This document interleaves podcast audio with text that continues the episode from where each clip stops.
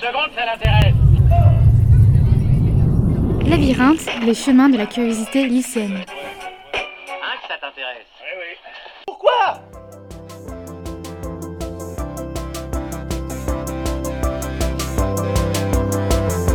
Bienvenue dans Labyrinthe, un podcast lycéen qui fait du lycée et de la société un véritable labyrinthe de curiosité. Selon une étude du journal Le Monde, le burn-out scolaire toucherait entre 7 et 25% des élèves dans les pays occidentaux, tous niveaux confondus. En effet, depuis quelques années, les spécialistes observent une dégradation du climat scolaire. Le climat scolaire correspond à la qualité de vie des élèves à l'école. Il dépend des relations qu'il entretient avec ses camarades, ses professeurs, mais aussi de la charge de travail et de la pression qu'il subit, qu'elles proviennent de la famille ou des professeurs. Le climat scolaire influe ainsi sur les résultats scolaires des élèves, mais aussi sur leur santé mentale, leur bien-être. Nous allons donc, grâce à ce podcast, étudier le climat scolaire actuel et comprendre ses causes et ses conséquences. Pour cela, nous utiliserons les résultats d'un sondage dans notre lycée à ce sujet, mais aussi les réponses obtenues à l'issue de nos interviews de professeurs et de notre micro-trottoir auprès des élèves.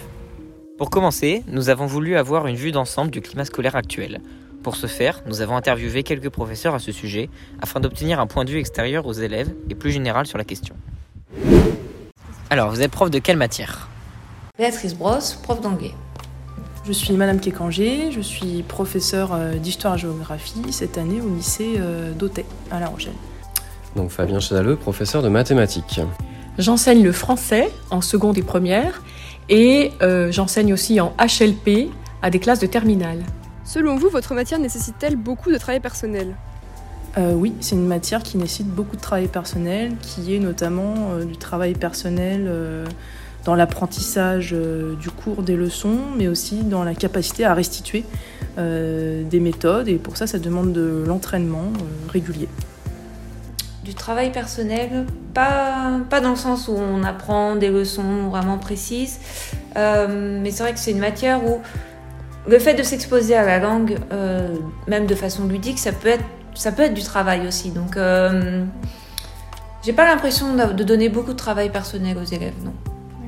Pour les élèves, oui, oui, oui, c'est beaucoup de travail, surtout en classe de première. Le programme de français est très très lourd, euh, et surtout au moment des révisions, au mois de juin, en particulier dans les classes, de, euh, les classes générales, les élèves euh, ont 20 textes à réviser pour l'oral du baccalauréat. On peut dire oui que c'est très lourd.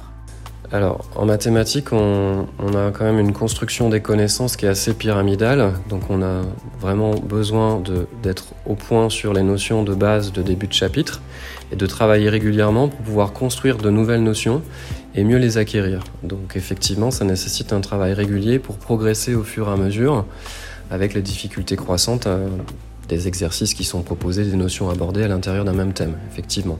Mais je crois que ça concerne aussi toutes les spécialités qui sont exigeantes de toute façon. Que pensez-vous du contrôle continu? Finalement, on se rend compte que il y a la pression des notes qui devient vraiment euh, omniprésente.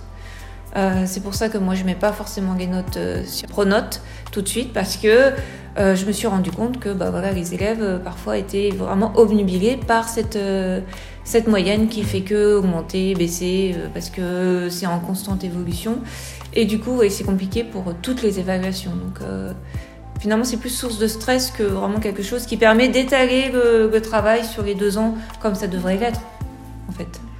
Le contrôle continu présente à la fois des avantages et des inconvénients. Les avantages, c'est que ça oblige les élèves à travailler de façon régulière tout au long de l'année. Parce qu'autrefois, on voyait des élèves qui ne se réveillaient que euh, au mois de juin, trois semaines avant les épreuves. C'était un petit peu dommage. Donc maintenant, ils peuvent davantage mettre à profit euh, leurs apprentissages, leur travail euh, tout au long de l'année. En revanche, ça peut présenter aussi des inconvénients. Déjà, c'est plus de stress pour les élèves, je pense, tout au long des deux années de première et de terminale.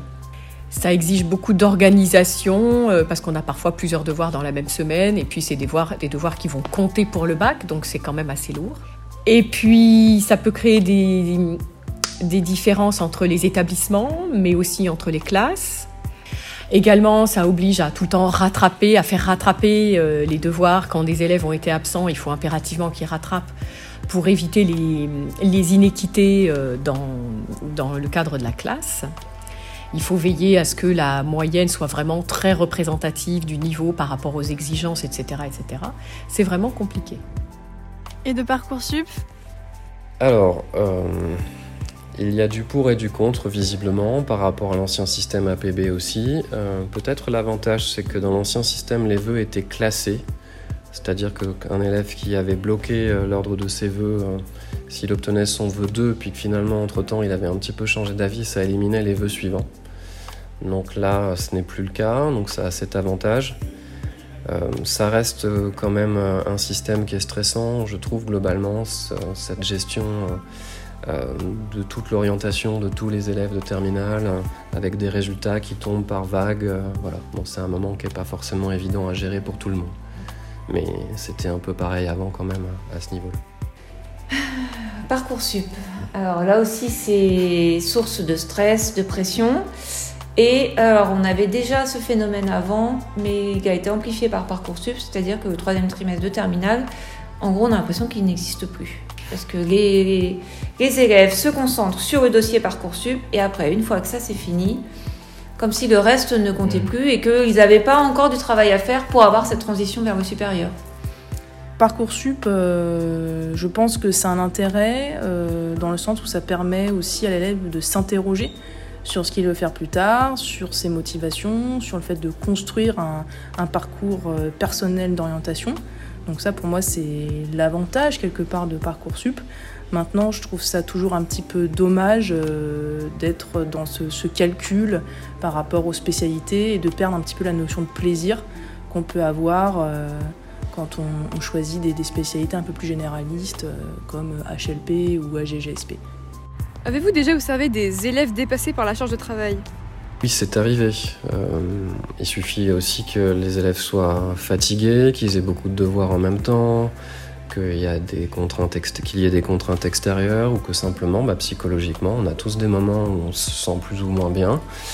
Et quand on est moins bien et qu'il y a beaucoup de travail à effectuer, bah, on n'est pas toujours euh, apte euh, à tout faire correctement et ça a tendance à rajouter du stress supplémentaire et on rentre un petit peu dans un cercle vicieux.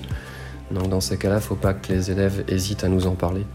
Et que nous, si on le repère, en général, on va discuter avec les élèves aussi pour essayer de, voilà, de faire diminuer le niveau d'anxiété et que ça se passe bien.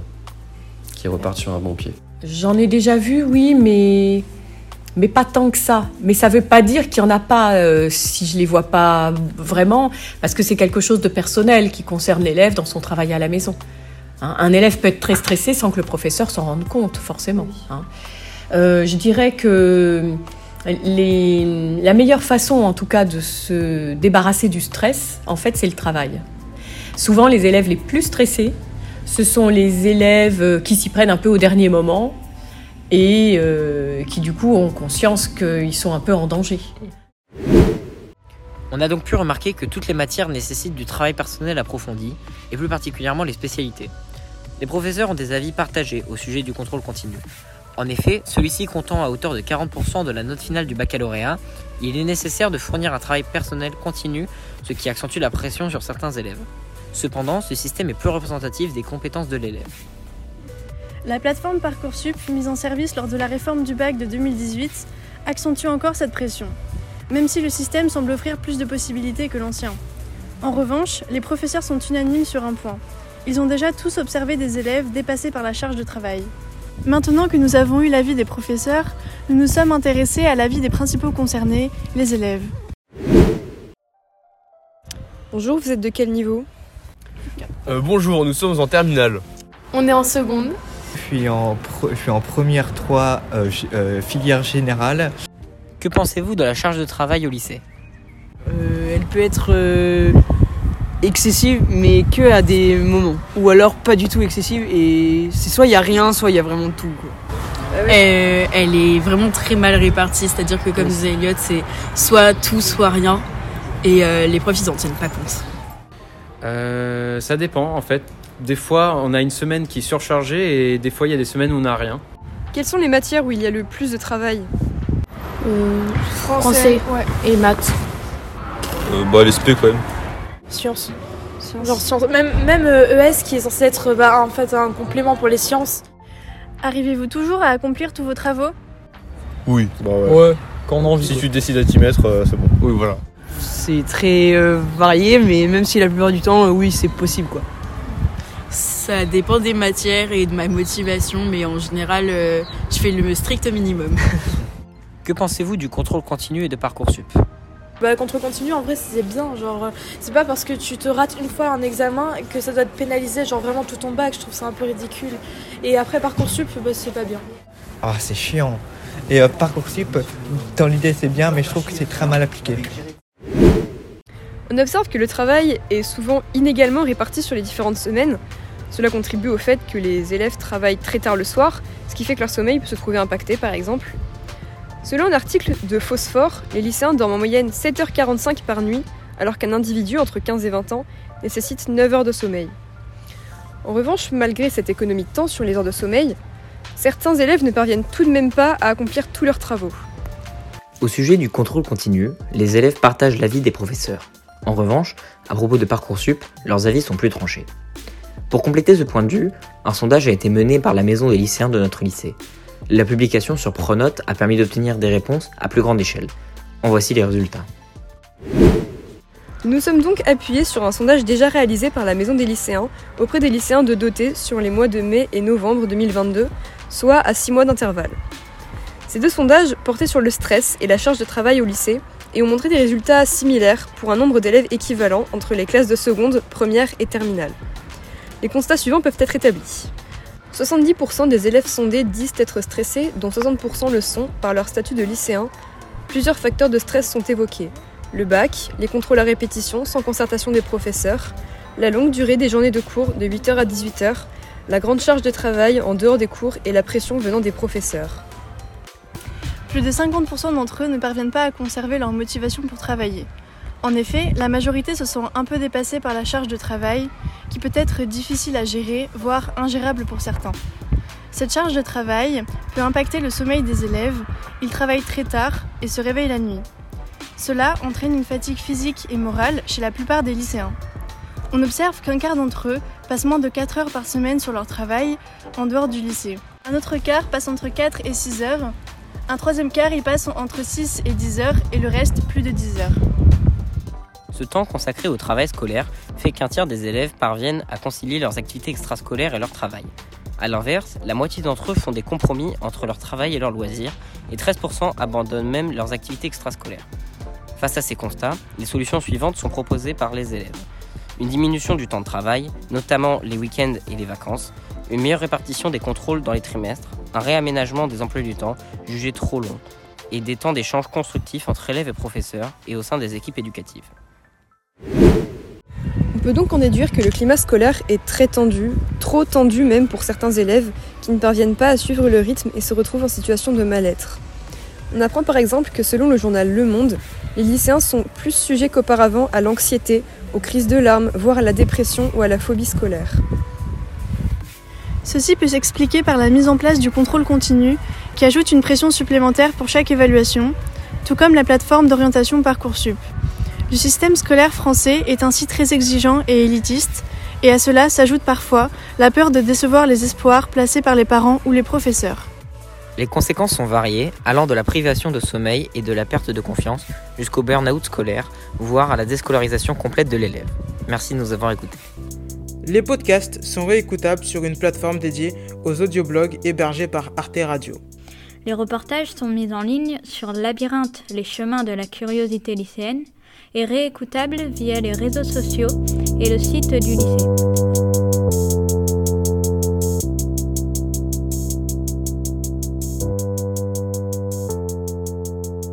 Rejoignez-nous nombreux sur les chemins de la curiosité lycéenne.